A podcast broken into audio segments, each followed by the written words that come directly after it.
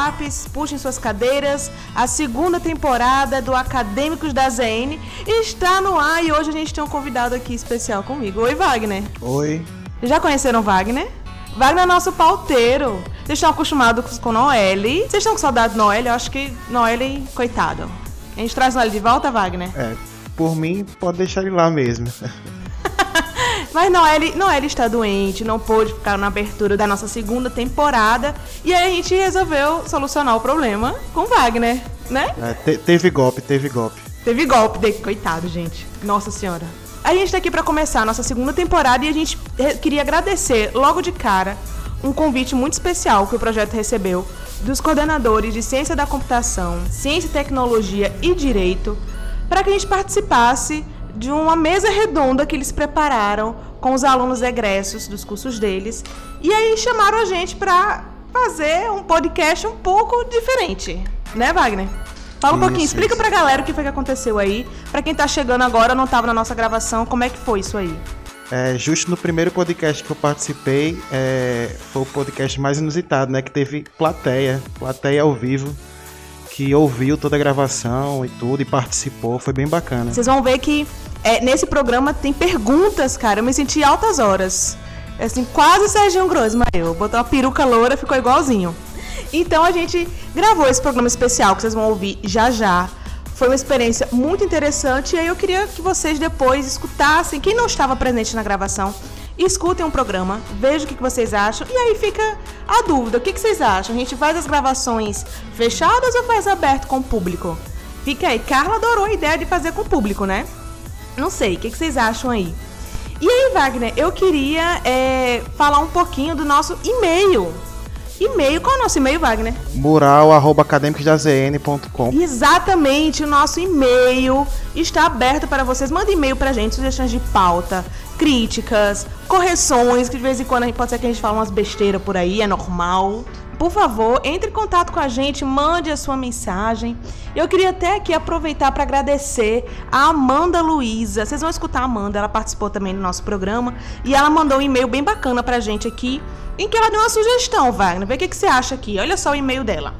Gostaria de abrir debates sobre temas que possivelmente possam envolver viagem no tempo e espaço, como retratado na série Doctor Who, principalmente a partir da mudança repentina de ator para atriz no papel principal e de antagonista, mostrando a importância da representatividade feminina, como também mostrado em Os Caça-Fantasmas. Amanda é nossa aluna de CIT. Eu gostei da ideia, Wagner. Olha, muito legal. Assim, é, a gente está vendo cada vez mais a discussão da mulher, né, da representatividade das mulheres e tudo na indústria é, cultural. É, é um tema bem bacana, assim, é um tema que pode render um bom programa. Exatamente, eu acho que a representatividade da mulher a gente encontra diversos aí possíveis convidados. Agora eu me pergunto quem é que a gente vai chamar, Wagner, para falar sobre viagem no tempo. Olha, a Amanda que que propôs, ela é uma ótima pessoa, né? é, Amanda, tô vendo que vai ser para você, viu, participar desse programa. Já já estou aqui oficialmente convidando a Amanda para falar sobre Doctor Who e Viagens no Tempo. E também fica aberto aí o convite para você que gosta dessa parte física, que gosta dessa parte de espaço-tempo. Se quiser participar do nosso programa, manda um e-mail pra gente, mural.academicosdazn.com. Então, pessoal, vamos começar a nossa pauta. Fiquem aí com nossa participação no Include 2017.1, o evento de início de semestre aí dos cursos de computação, CIT e direito. O programa ele foi gravado no dia 19 de julho, aqui na sede do Complexo Cultural. Se você que está ouvindo aí, que é de outra cidade, que é de outro campus da UERN, gostou da ideia, quer levar o Acadêmicos para sua cidade, entre em contato com a gente, se possível a gente vai sim, leva a nossa parafernália toda, os nossos equipamentos, os nossos apresentadores, leva o nosso pauteiro Wagner, leva a Noelle. Noelle já está recuperado, ele vai estar de volta já no nosso próximo programa. Não sofram, ele volta, gente, não chorem. Noelle está a caminho de volta. Então, fiquem aí agora com a nossa pauta. Acadêmicos da ZN, segunda temporada no ar. Valeu, pessoal, bem-vindos!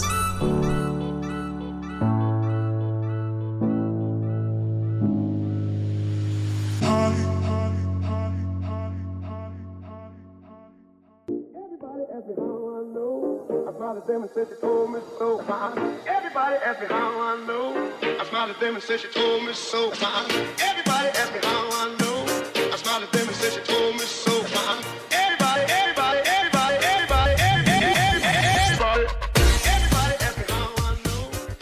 É, meu nome é Lênora, Lênora Peixoto. Eu sou egressa do curso de Direito, me formei na turma 2015.1. Atualmente eu estou no programa da residência judicial, que para quem é de direito talvez já tenha escutado falar.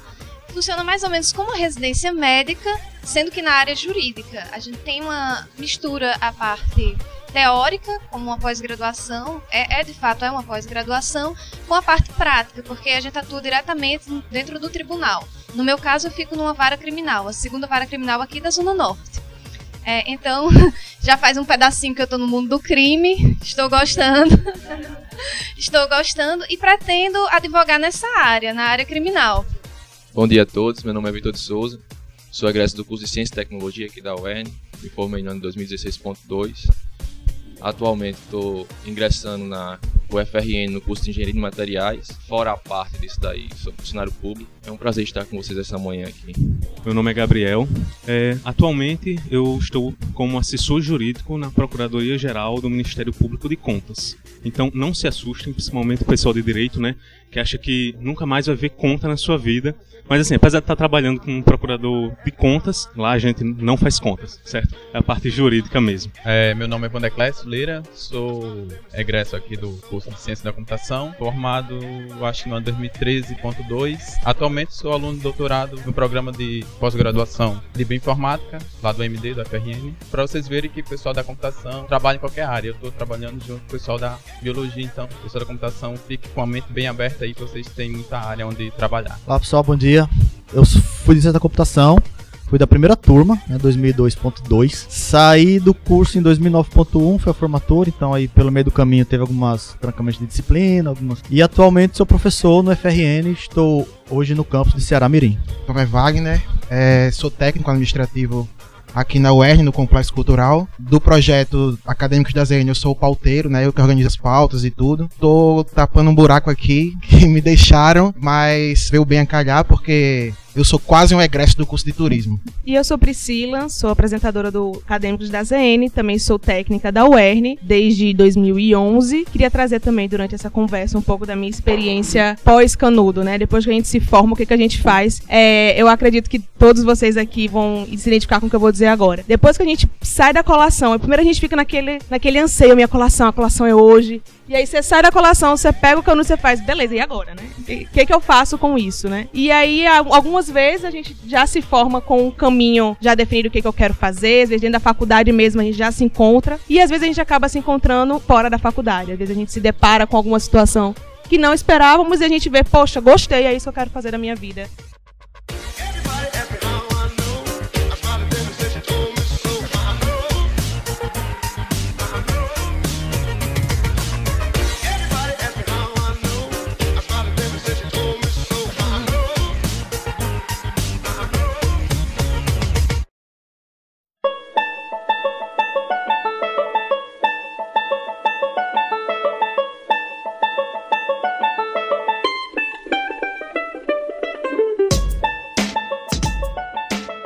Puxar esse assunto, já pergunto logo de cara pra Gabriel. Você disse que tá no Tribunal de Contas.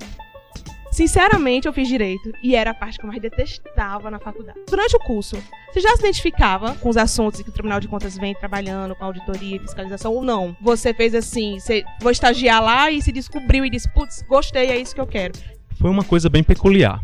Né? Eu, inicialmente, eh, comecei a estagiar no Tribunal de Justiça, passei pela Defensoria Pública do Estado e estava estagiando na Justiça Federal. Até que surgiu a oportunidade, eh, abriu seleção pública para estagiário do Tribunal de Contas do Estado e eu, tentando sanar uma lacuna acadêmica nas disciplinas de Direito Tributário, Direito Financeiro e até mesmo de Direito Administrativo também, vi ali uma oportunidade eh, de tentar aprofundar os meus conhecimentos nessas áreas que eu acreditava que eram frágeis do ponto de vista acadêmico.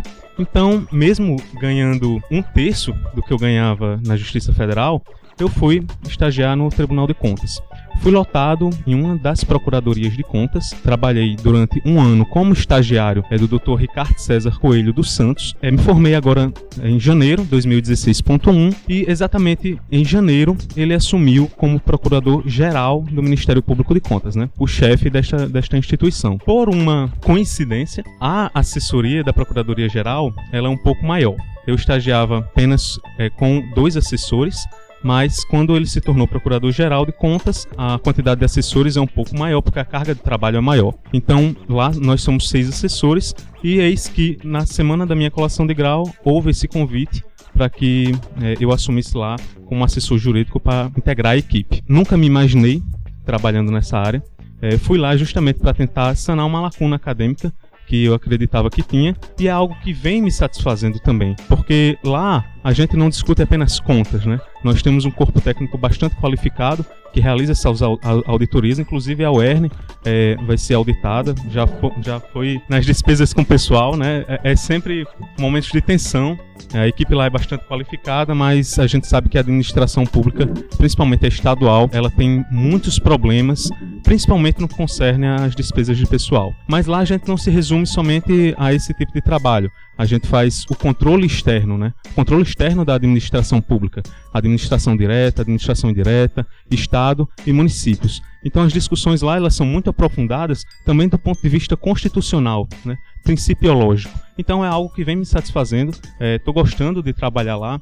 É o mandato do, do procurador-geral são de dois anos. Não sei até quando vou permanecer lá, porque sou apenas um cargo comissionado, mas é algo que vem me satisfazendo bastante.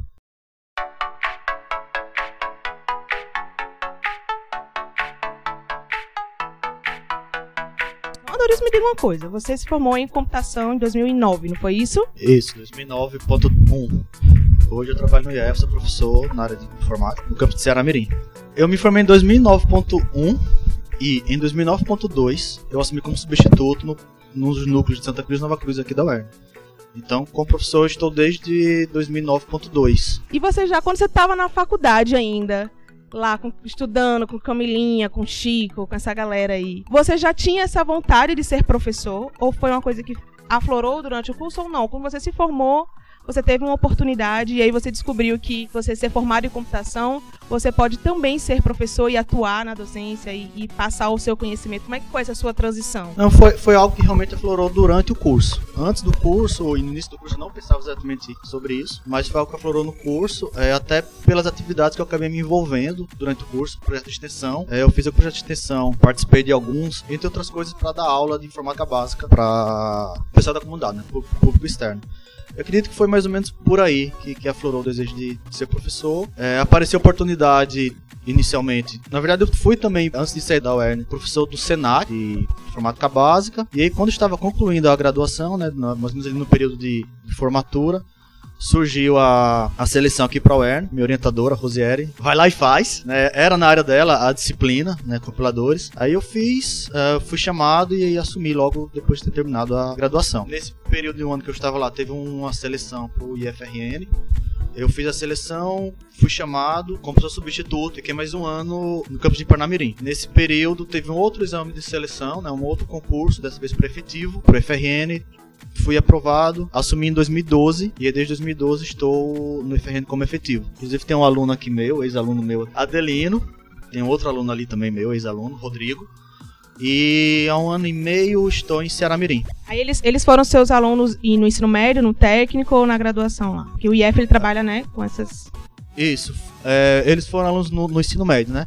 E aí, é, relacionado a isso, eu dei aula na UERNS, curso superior, no IF superior licenciatura, tecnologia em redes, licenciatura em informática, mas o foco principal tem sido o ensino técnico, tanto é em informática quanto em jogos, que é um dos cursos que tem lá em Cianamirim.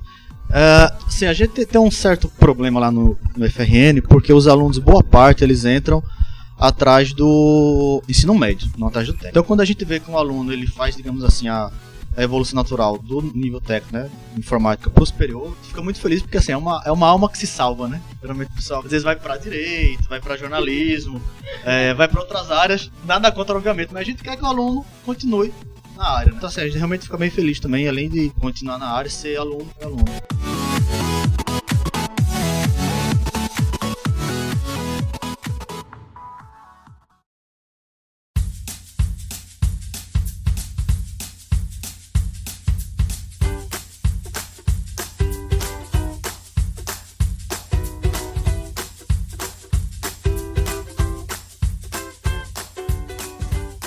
Vitor, CT. Para começo de conversa, né? É, eu gosto muito do nome desse curso, porque eu acho ele tão abrangente, eu adoro nomes abrangentes. Ciência e Tecnologia. O que que você viu no curso aqui? O que é o curso de Ciência e Tecnologia? Talvez nem todo mundo aqui conheça, é um curso novo. Assim, o que, que vocês estudam? Qual é a área de vocês? Para onde é que vocês vão? O que, que vocês comem? Onde vocês vivem? Enfim. O curso de CIT, como você mesmo disse, é um nome já bem abrangente. Então a gente vê de tudo um pouco. Desde administração até biologia, um pouco de, de química. Por ser um curso que a gente tem que decidir uma específica após ele, seja era materiais, mecânica, ambiental ou até mesmo biomédica, a gente já obrigatoriamente tem que ver um pouquinho de cada matéria. Então isso muitas vezes nos, nos questiona du- durante o curso até mesmo, né? Por que, que a gente está vendo essa matéria?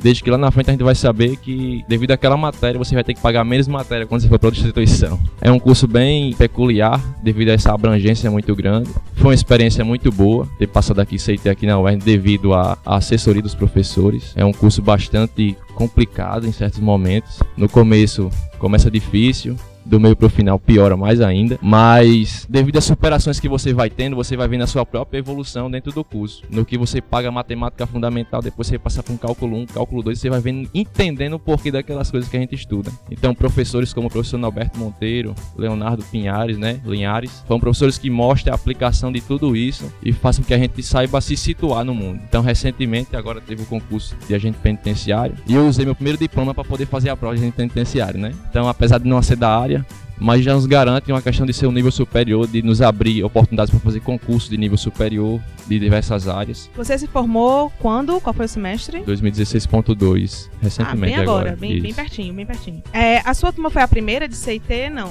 A primeira turma foi 2013.1. Devido a, justamente ao meu déficit de ensino médio, quando eu bati de frente com a professora Ana Dantas, fazia matemática fundamental 1.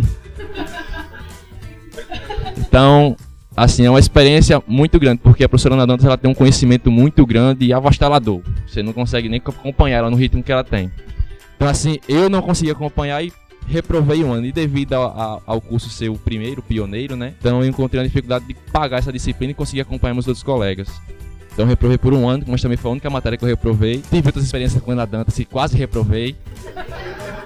Mas foi excepcional, ela assim mostra um conhecimento específico muito grande e nos ajuda muito com informações. Então assim, devido a isso eu me formei um ano após o prazo previsto, mas continuei dentro do prazo, mas foi mais isso mesmo.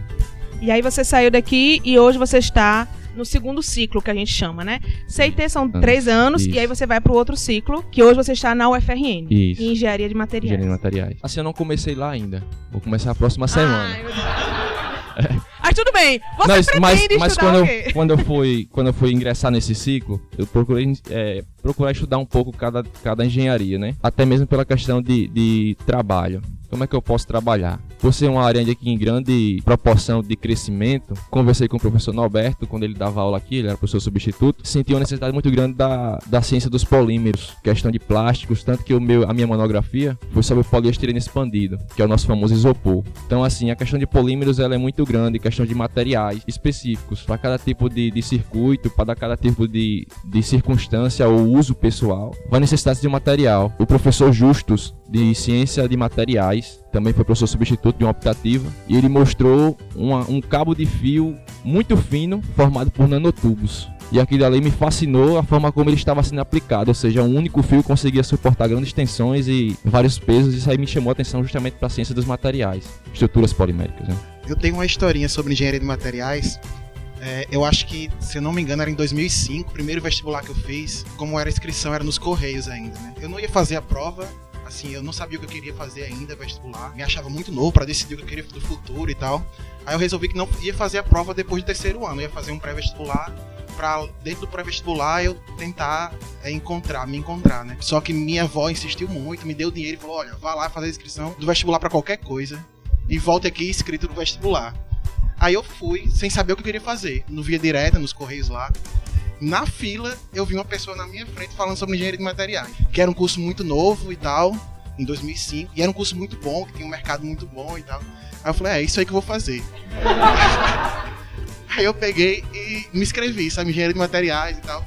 Aí depois fui pra casa, pro computador, pra pesquisar o que, que era engenharia de materiais.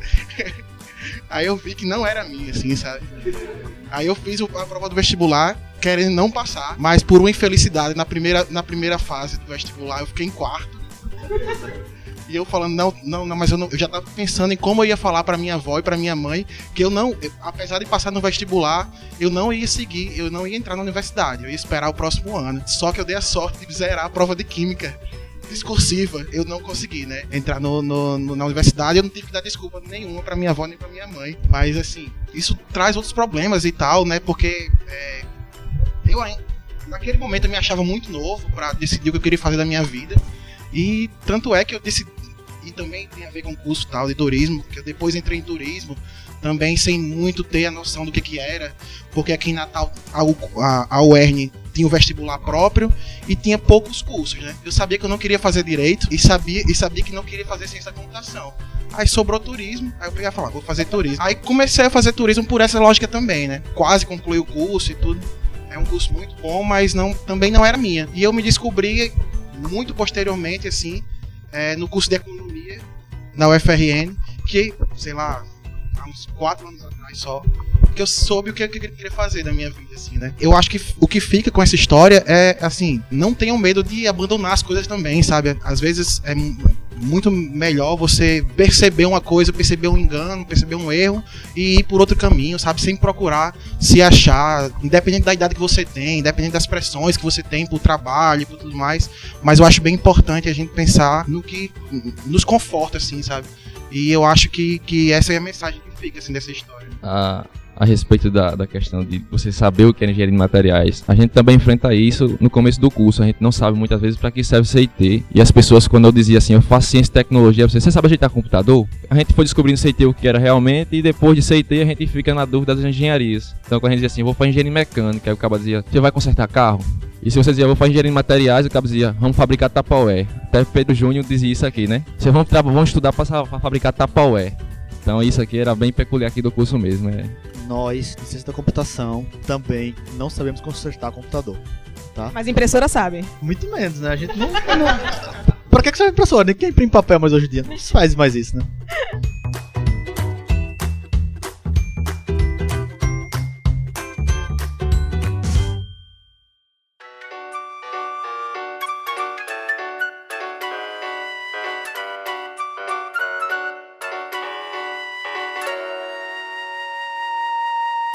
Lênora, a moça do crime.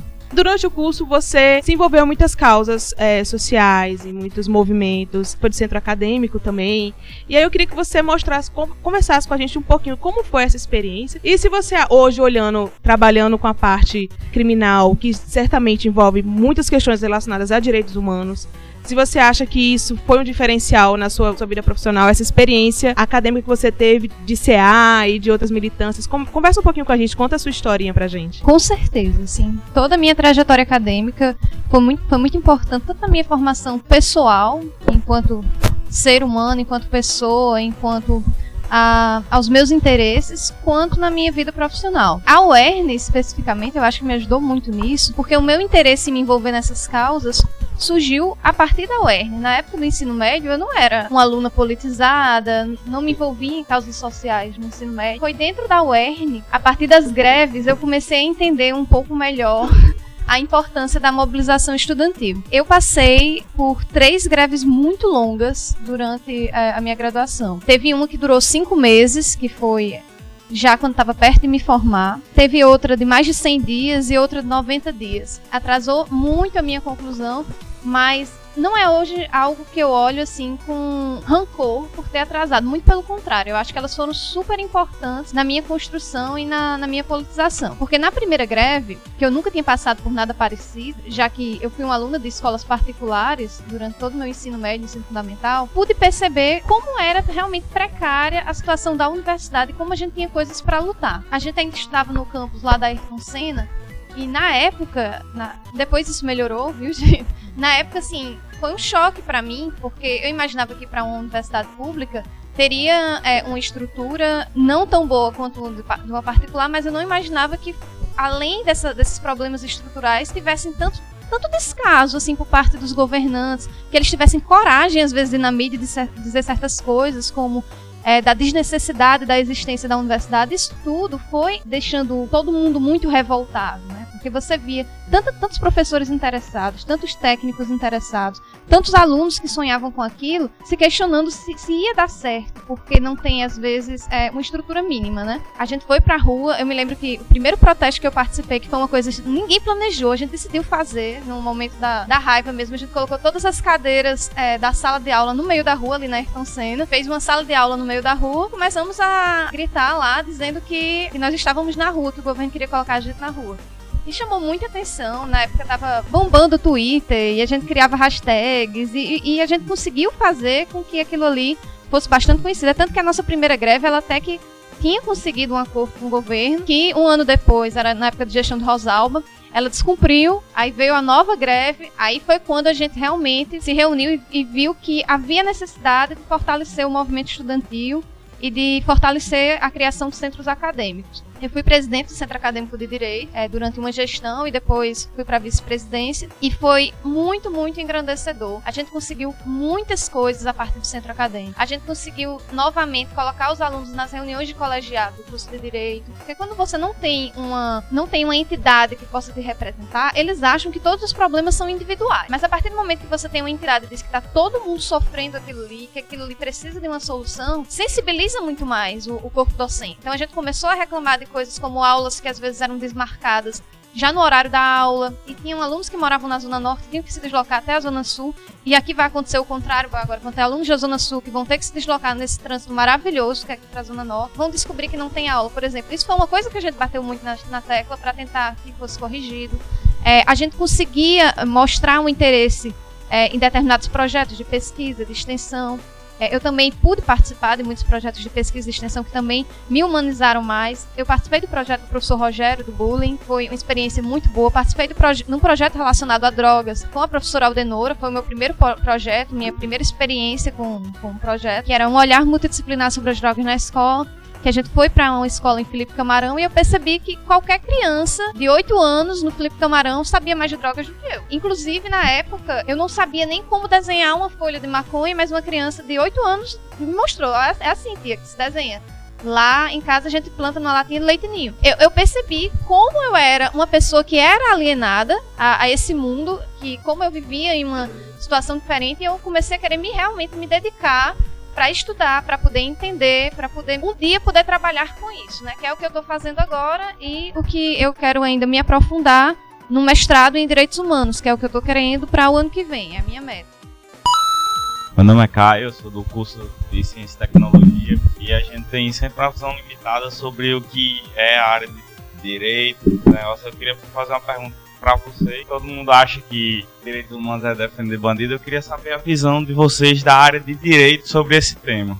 Eu vou responder porque eu estou lidando mais diariamente com isso. Na vara criminal que eu atuo, que é aqui na Zona Norte, assim, não falta trabalho pra gente. A criminalidade está cada vez maior aqui em Natal. Aqui na Zona Norte, principalmente, inclusive a gente percebe muito bem o porquê daqui da Zona Norte ser maior, em razão da estratificação social ser mais latente aqui. A gente vê que os crimes que a gente pega mais são crimes cometidos por pessoas que não têm condições financeiras, diferente das minhas colegas que trabalham no Miguel Seabra, que, é, que fica mais com o centro, que a gente percebe que lá são aparecem crimes contra o patrimônio, mas aqui na Zona Norte a gente vê mais a pessoa que está roubando o mercadinho, que rouba o celular, que furta, que participa de alguma, alguma briga na, na rua, assim, são crimes que você percebe que atingem mais determinada classe social. Quando a gente fala em direitos humanos, em defender bandido, assim, ainda é uma visão um pouco deturpada, porque na verdade é para defender todos nós. Quando a gente defende os direitos humanos, a gente está falando também dos nossos próprios direitos e principalmente da tentativa de conviver harmoniosamente entre todos, tentando diminuir essas diferenças assim. A gente também tenta tratar com muita humanidade a vítima, por exemplo. Isso é uma coisa que as pessoas que quando falam aquela visão mais estereotipada dos direitos humanos, não comentam que a gente também trabalha essa questão da humanização da vítima. Quando a gente não humaniza a vítima, a gente, a gente vê acontecendo e a gente, não, foi a vítima que contribuiu com aquilo ali. A vítima fez aquilo ali, ela tem culpa também no que aconteceu. É quando a mulher que trai o marido e é assassinada, é colocada como a culpada daquilo que aconteceu. Quando você está defendendo os direitos humanos, você também está humanizando aquela vítima. Ela não merecia morrer daquele jeito só porque ela cometeu um erro, entendeu? É, é uma coisa que lá na vara a gente também tenta sempre conversar isso com os policiais, que a gente trabalha muito, trabalha diretamente com eles a necessidade de você humanizar essa profissão. E quando eu falo humanizar essa profissão, não é simplesmente enxergar o outro, que é algo que a gente tenta fazer no cotidiano. É também proporcionar melhoras de trabalhos para aquela pessoa. Os direitos humanos é algo que nós temos, é algo que está é um direito inato de todos nós. É o direito do outro que merece ser respeitado. Então, assim, é importante que todo mundo se reconheça como detentor desses direitos para poder começar reconhecendo o outro também.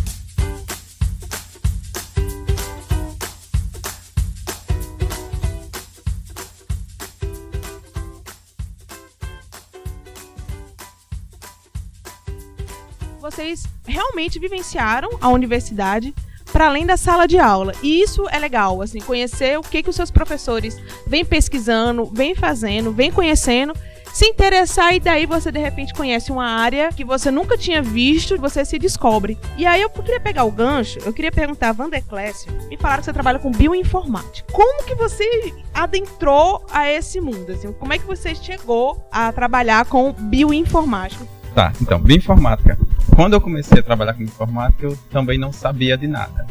Na verdade, eu conheci a bioinformática meio de paraquedas. É, eu estava no último período daqui da UERN e estava numa cursando uma disciplina que era uma disciplina de preparação para a elaboração do TCC. Aí eu fui conversar com ela para saber áreas que os professores daqui trabalhavam e eu tinha uma, um gosto para a área de biologia. Aí eu perguntei para a professora Carla se, ela, se tinha algum professor aqui na UERN que trabalhasse com a, algum projeto envolvido na área de biologia. Aí recentemente tinha sido contratado alguns professores novos na UERN, na época, e um deles era o professor Wilfredo. É, é o que canta Despacito, né? Aí ele canta Despacito. Isso eu é, não sabia. É. Inclusive, fica a dica para os alunos, quando ele entrar em sala de aula, vocês esperem para ele cantar. Aí eu fui conversar com ele, professor cubano, quase não entendia o que ele falava na, na época. Mas ele disse que trabalhava com o pessoal no Instituto do Cérebro, um professor chamado lá, professor Sandro, que trabalhava com bioinformática. O professor Wilfredo tinha, tinha essa linha de pesquisa junto com ele. Eu, ah, vou lá conhecer, ver o que é fui, fiz uma experiência lá de um, um projeto de, de, pesquisa lá. Foi quando eu comecei a entrar na, na área de, da bioinformática mesmo. Que nada mais é de você utilizar todo o recurso computacional vindo da área de computação e também outras áreas como estatística, física, para resolver problemas vindos da área biológica, tanto da, da, área da medicina quanto da área biológica mais, mais pura, trabalho com animais ou, ou humanos. A gente teve o nosso primeiro programa, o nosso primeiro podcast é, foi bem interessante. A gente falou sobre os cursos que o Campus de Natal oferece, tá lá na nossa página, escutem, vai ser bem bacana. Eu me lembro muito de uma fala do professor Chico, que ele dizia que computação ele vem para solucionar problemas. É, com esses avanços que a gente vem hoje, com principalmente a questão da informática, os sistemas operacionais cada vez mais presentes no nosso dia a dia, como é que você acha que está caminhando a bioinformática? Você acha que ainda tem um longo caminho pela frente, tem muito mais coisa para desenvolver? Qual que você acha que é assim o mercado promissor aí dessa, dessa área de computação? Bom, a bioinformática ela, ela vem crescendo, ela deu um boom muito grande, aproximadamente, aproximadamente de 2009, 2010, por aí, que foi quando uh, o avanço da tecnologia proporcionou o, a criação de muitos dados biológicos. No caso, foi um, uma tecnologia chamada sequen de sequenciamento que sequencia o genoma do, do, indivíduo, qualquer espécie, e isso gera muito dados. Vendo a, a criação de tantos dados vem se produzindo, a bioinformática necessita, vem necessitando cada vez mais de profissionais da área de computação ou áreas afins que tenham essa capacidade de programação e que possa trabalhar, analisar melhor essa grande quantidade de dados que, que se vem produzindo a área de Big Data é uma das áreas que mais cresce. Dentro de, dela, a bioinformática está trabalhando é, junto com para análise desses dados. Oi, meu nome é Amanda, eu faço Ciência e Tecnologia, tô quase concluindo. Que nós temos aqui vizinhos, né, assim, dois provisórios, que é um, um presídio feminino e masculino. O curso de Direito poderia ter uma colaboração, é uma coisa mais prática, ali atuando ali dentro, né? E aí eu fico perguntando como é que os outros cursos poderiam, né, também ajudar. Porque nós temos é, programas de extensão que contemplam escolas aqui próximas, mas a gente não contempla aqui nossos vizinhos, né, de certa forma. E eu queria saber a visão das pessoas que já saíram, né, como a gente poderia colaborar a- tanto aqui dentro como em outras regiões da comunidade. É, a professora Maria José, aqui do curso de Ciência da Religião, ela é filósofa e ela tá com um projeto de, de extensão voltada para as detentas do presídio provisório aqui ao lado, né? E como a, a nossa aluna falou ali, a gente tá ao lado, né? E os papéis fundamentais da universidade é justamente esse, né? Assim, é você interferir diretamente na realidade dos outros. A gente tá ao lado de um dos principais problemas hoje da nossa sociedade, né? Que é a questão carcerária. E a gente ainda tem um campo aí ainda bem grande pra gente tentar atuar e tal. E melhorar de alguma forma a vida dessas pessoas, né? Então esse esse da professora Maria José é bem interessante porque ela é professora de ciência da religião, como Wagner falou, ela é filósofa. É, o projeto iniciou ano passado, se eu não me engano. É, eles, uma, eles formaram, montaram a biblioteca, tem uma parceria também com o Neto. Não sei se vocês já conheceram o Neto, é o nosso bibliotecário. E, e eles têm esse projeto em conjunto, eles desenvolvem oficinas e ações dentro do presídio. Então eles conseguiram autorização, eles fazem ações lá dentro e tudo. É legal que vocês se envolvam nesses outros projetos que às vezes não é apenas do seu curso, né?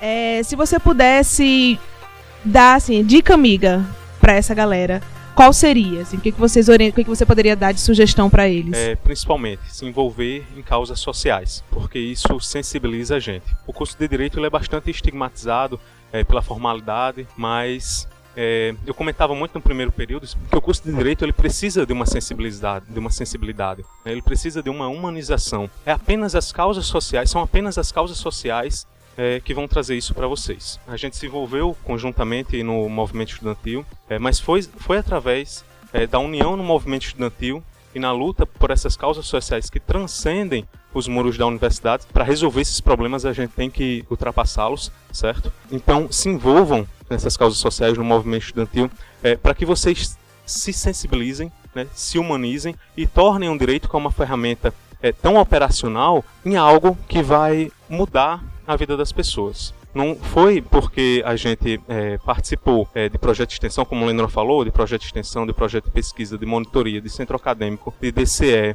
é, de conselho universitário, de colegiado de curso, de colegiado do campus, que a gente vai ter um desempenho ruim na universidade. Pelo contrário, né, aqui fala dois laureados que se envolveram em tudo isso né, para tentar melhorar tanto a nossa vida quanto a vida daqueles que nos cercam também. Se fosse uma dica para dar, seria justamente essa. Primeiramente eu endosso a fala de Gabriel, assim, participe das atividades extra-sala de aula. O projeto de extensão, o projeto de pesquisa, né? No meu caso particular, por interesse nato, digamos assim, enfim, eu me envolvi muito com o projeto de extensão. Se envolva com alguma coisa, né? O projeto de extensão, pesquisa, o pessoal já falou, isso não vai interferir no seu rendimento acadêmico, muito pelo contrário, né? Vai lhe agregar bastante.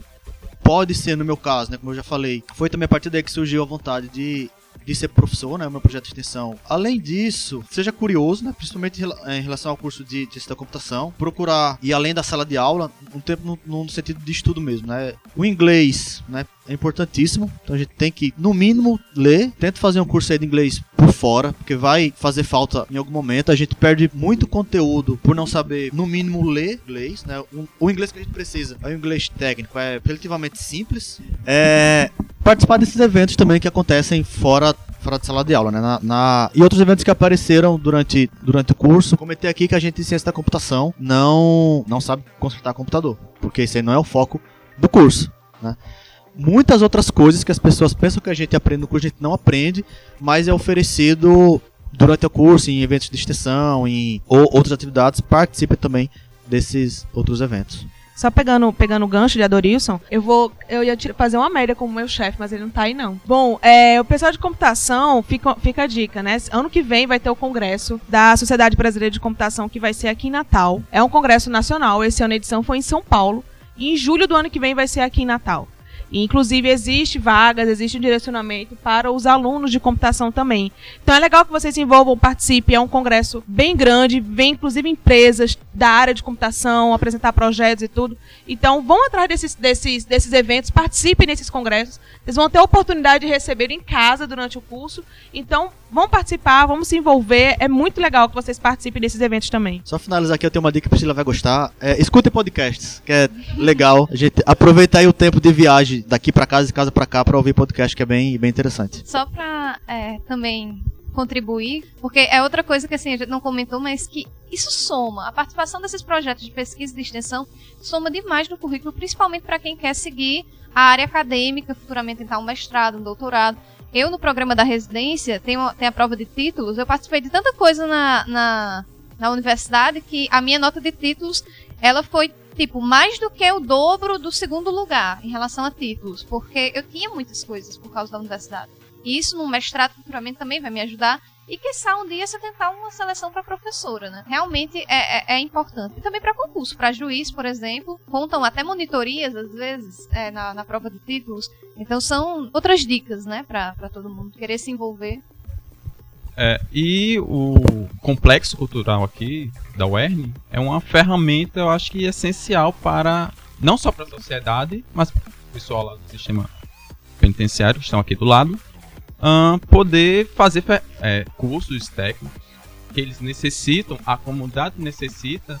Isso eu acho que funciona como um- uma forma de, do governo ver a importância da UERN estar aqui na Zona Norte, a UERN está presente, no, existir no Rio Grande do Norte, porque ela vai estar realmente atuando com projetos de extensões que vão levar uma visibilidade, agregar algo a mais para a sociedade. Ela não está ali apenas para formar alunos, mas sim vão formar alunos e vão contribuir bastante para, para a sociedade. Bem, em relação ao curso de Ciência e Tecnologia, é estudar bastante, né? Se dedicar ao máximo que você puder, procurar uma dica em relação a matérias, que não foi o meu caso, que eu não fui orientado em relação a isso. Se dedicar mais às matérias obrigatórias e eletivas, que não podem ser reprovadas, né? Para não atrasar seu curso, como aconteceu no meu caso. Nem tem uma optativa aí, uma obrigatória, reprova na optativa. Tente ao máximo sugar o conhecimento desses professores, que são professores assim, bem capacitados, a maioria tem doutorado. São professores que têm muito a nos passar de várias áreas de conhecimento. Sempre tirem suas dúvidas, sempre tirem suas dúvidas em relação a qualquer tipo de professor, em qualquer área.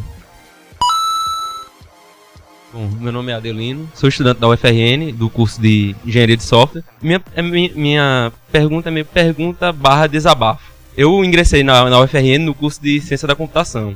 Sei mais ou menos metade do curso. Não me identifiquei com, com os professores. Me identifico com a área, mas não me identifiquei na, na maioria das vezes com alguns professores, com a metodologia deles. Minha pergunta é para o pessoal de, de computação, como é que aqui na UERN aborda es- essa parte de ingressar no mercado de trabalho? Se é um curso mais direcionado para a parte acadêmica ou se é um curso mais direcionado para o mercado, parte de desenvolvimento, esse tipo de coisa? É, no meu caso, eu vi, eu estive na UER, presenciei ela sendo voltada mais para a área acadêmica. Pelo menos para mim, eu, eu estou na voltado para a área acadêmica, minhas pesquisas são direcionadas para essa área. Ah, mas ela também proporciona alguns, algumas janelas que permitem o, aluno ver o mercado de trabalho mais formal. Mas eu, eu não recomendo isso é particular, eu não recomendo muito o aluno olhar para essas janelas. Eu recomendo eles, o aluno da UERN, olhar mais para a área acadêmica. Porque a área do mercado de trabalho pode ser muito atrativa para o aluno que está saindo da, da computação, pelo fato da remuneração. O cara tem um estágio, que não é ruim, não é uma coisa ruim, às vezes, quando você pega um está- estágio bom, que você, o aluno acaba pensando mais no dinheiro, mas você não, naquele estágio, não consegue ter um conhecimento bom, porque você só vai, é, como o pessoal pensa, o pessoal da computação vai ajeitar só o computador, e você naquele estágio fica ajeitando só o computador, e você acaba não aprendendo muita coisa. Diferente você estando num projeto de pesquisa dentro da universidade, que você vai adquirindo conhecimentos maiores, para no futuro aí sim você vai ter um mercado de trabalho onde você vai estar capacitado para resolver a demanda, a demanda dele. Wagner, como ex-aluno, técnico do complexo, o que você poderia é, orientar os nossos novos alunos, dar uma dica para eles também? É aproveitar cada momento assim, sabe? Quando a gente sai da universidade, por mais que a gente sofra nela, a gente sente saudade, sabe? Tanto é que eu quero voltar de novo assim, sabe? É, tô me preparando para o mestrado aí, porque o ambiente acadêmico é um ambiente, é um ambiente muito bom. A universidade é, é, é uma coisa muito boa, assim. Você sempre está entrando gente nova, com pessoa com vontade de conhecimento, de buscar conhecimento e tudo. Isso é uma coisa que lhe motiva, assim, o tempo todo a você não ficar parado. Né? Mas busquem aproveitar esse momento aqui. Então, pessoal, eu queria é, caminhar para o final do nosso, da nossa gravação e do nosso programa. Queria agradecer muito a, a, vocês por terem vindo, por terem participado com a gente, por trazer essa experiência. Muito obrigada mais uma vez a vocês e aos nossos nossa plateia que está aqui com a gente. Obrigada, pessoal.